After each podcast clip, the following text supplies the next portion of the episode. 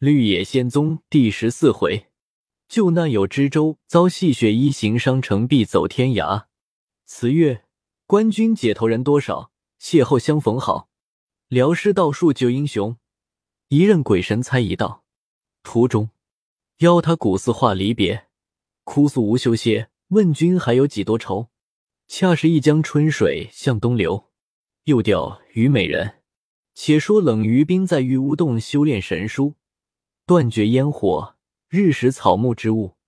二年后，须发干毕，变身长出白毛。六年后，进行脱尽，仍复故形，但觉容颜转少，不过像二十七八岁人。亦且双瞳炯炯，昏黑之际，可见百尺。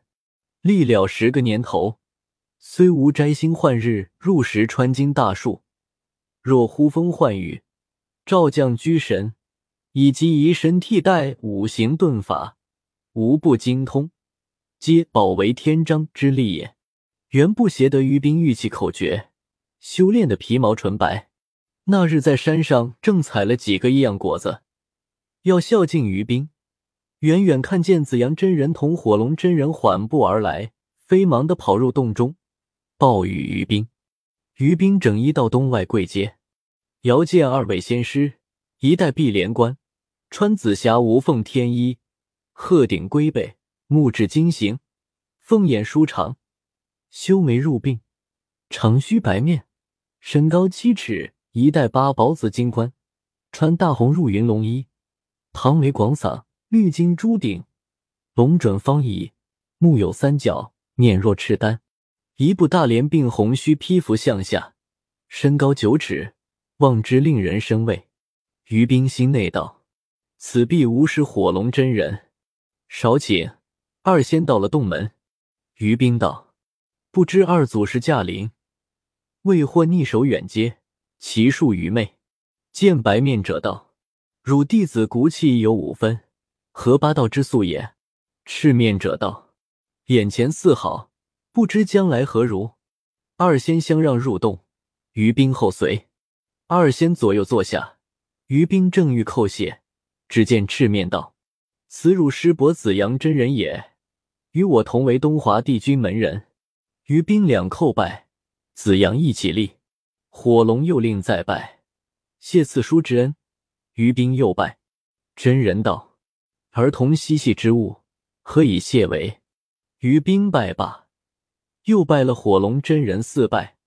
火龙命起立一旁，随即袁不邪也来叩拜。火龙向于冰道：“你豪莫道行，即收异类门徒，叔属轻率。”子阳道：“你当日收桃仙客，岂尽得道之时耶？渊源一脉。”正是师作地术，火龙大笑，又顾于冰道：“年来千拱调和否？”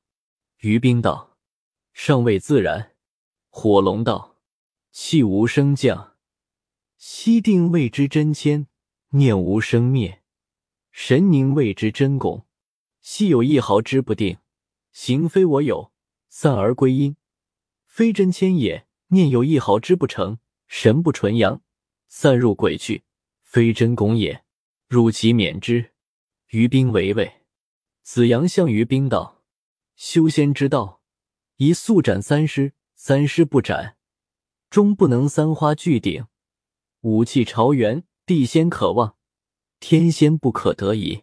故尽杀心则凡，心杀尽则仙。当于静处炼气，闹处炼神。”于冰为畏。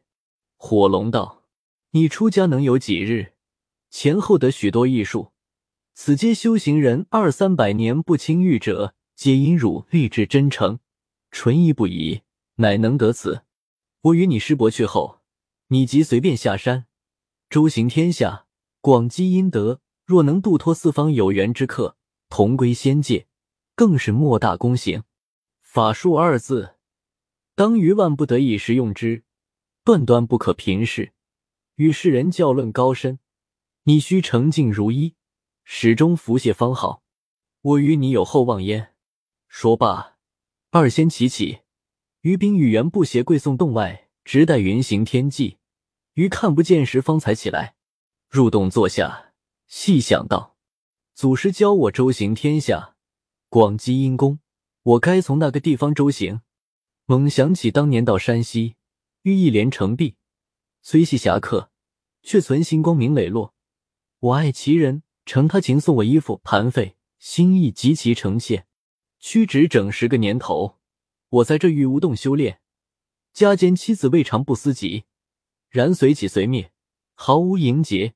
唯于他倒不能释然。我如今要遵师命下山，却心无定向。何下仙到范村一行，但他这十数年生死迁移，均未敢定。自柳家社收服二鬼，从未一用。我何不差他先去打探一番？他若在家，便去与他一会，就近游游山西五台，完我昔年志愿，在周行天下未晚。想罢。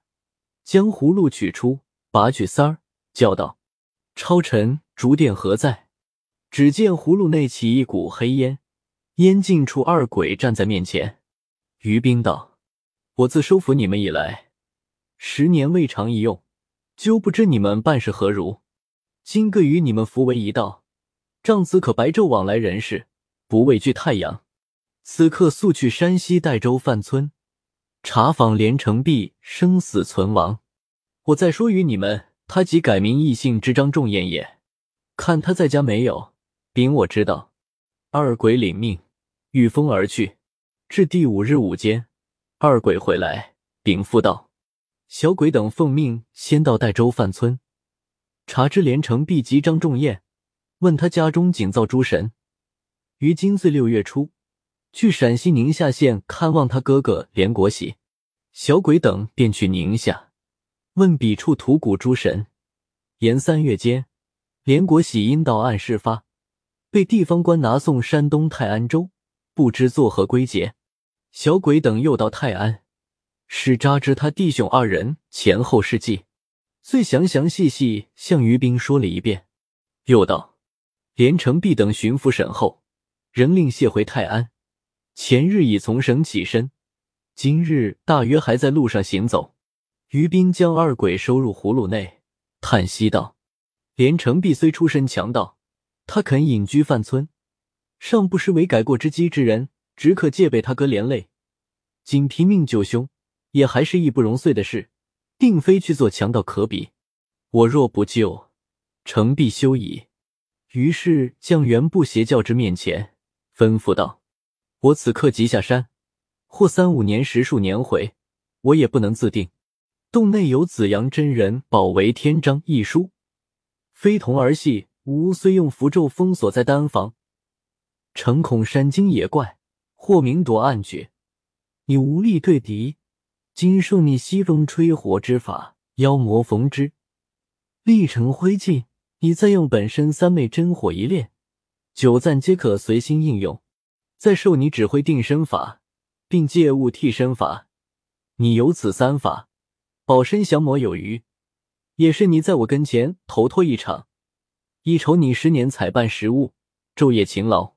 你若仗无法魂行人间，无为以雷火追你性命。袁不邪大喜道：“弟子蒙师尊大恩收录，不以触类比薄，已属过望。今又蒙赏赐仙法。”何敢片刻出离洞府，自取灭亡？于斌一一传授口诀，并以手书符指法，不携顿首拜寿。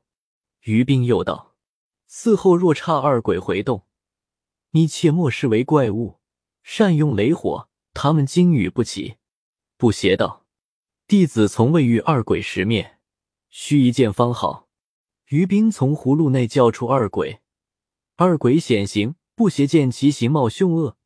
亦稍有畏缩之心，于冰道：“尔等从今时任，日后也好往来。”说罢，收了二鬼，走出洞来。不鞋跪送洞外，于冰将脚一顿，顷间变身风云，飞腾虚渺。不过半个时辰，早到山东地界。拨云下市，见济宁道上有一队人马，约有二三百人。再一细看。隐隐绰绰，似有几辆车儿在众人中间行走。于冰道：“示意。”将云光落下，缓步迎了上去。少客见十数队马兵腰悬弓时，一个武官领着开路，从面前过去。又待了一会，有一百六七十步兵，各带兵器，围绕着两辆车儿行走。车儿内有七八个蓬头垢面之人。于斌等他走到切近，高声说道：“将车儿站住，我要说话。”只这一句，两辆车儿合钉定住的一般，车夫将骡马乱打，半步亦不能动移。众兵丁身为怪异，忙问道：“适才，可是你这秀才要和我们说话吗？”于兵道：“我要和连城璧说话。”众兵道：“连城璧是劫牢反狱，拒敌官军。”问斩决的重犯，你与他说话，自然是他的党羽了。于兵道：“我虽非他党羽，却和他是最后的朋友。”众兵大吵道：“不消睡了，这一定是他们的军师。”随即就有七八个上来擒拿于兵。于兵用手一指，众兵倒退了几步，个跌倒在地，再拔不起来。众兵越发大吵不已，又上来二三十个。也是如此，众兵见此光景，分头去报守备知州。知州从后面赶来看事。于兵见轿内坐着个官儿，年纪不过三十上下，跟着许多军牢衙役。但见头戴乌纱帽，脚踏粉底皂，袍袖白貂飞，带露金花皂，须长略似虎，面麻微笑俏，斜插两眉黑，突兀双金豹。书立捧拜匣，常随跟着叫，撑起三眼伞，摆开红黑帽，敲响步兵锣，贺东升长道：“铁绳夜一拿，坐入门子报，有钱便生欢，无钱即发造。”官场称为大老爷，百姓只叫活强盗。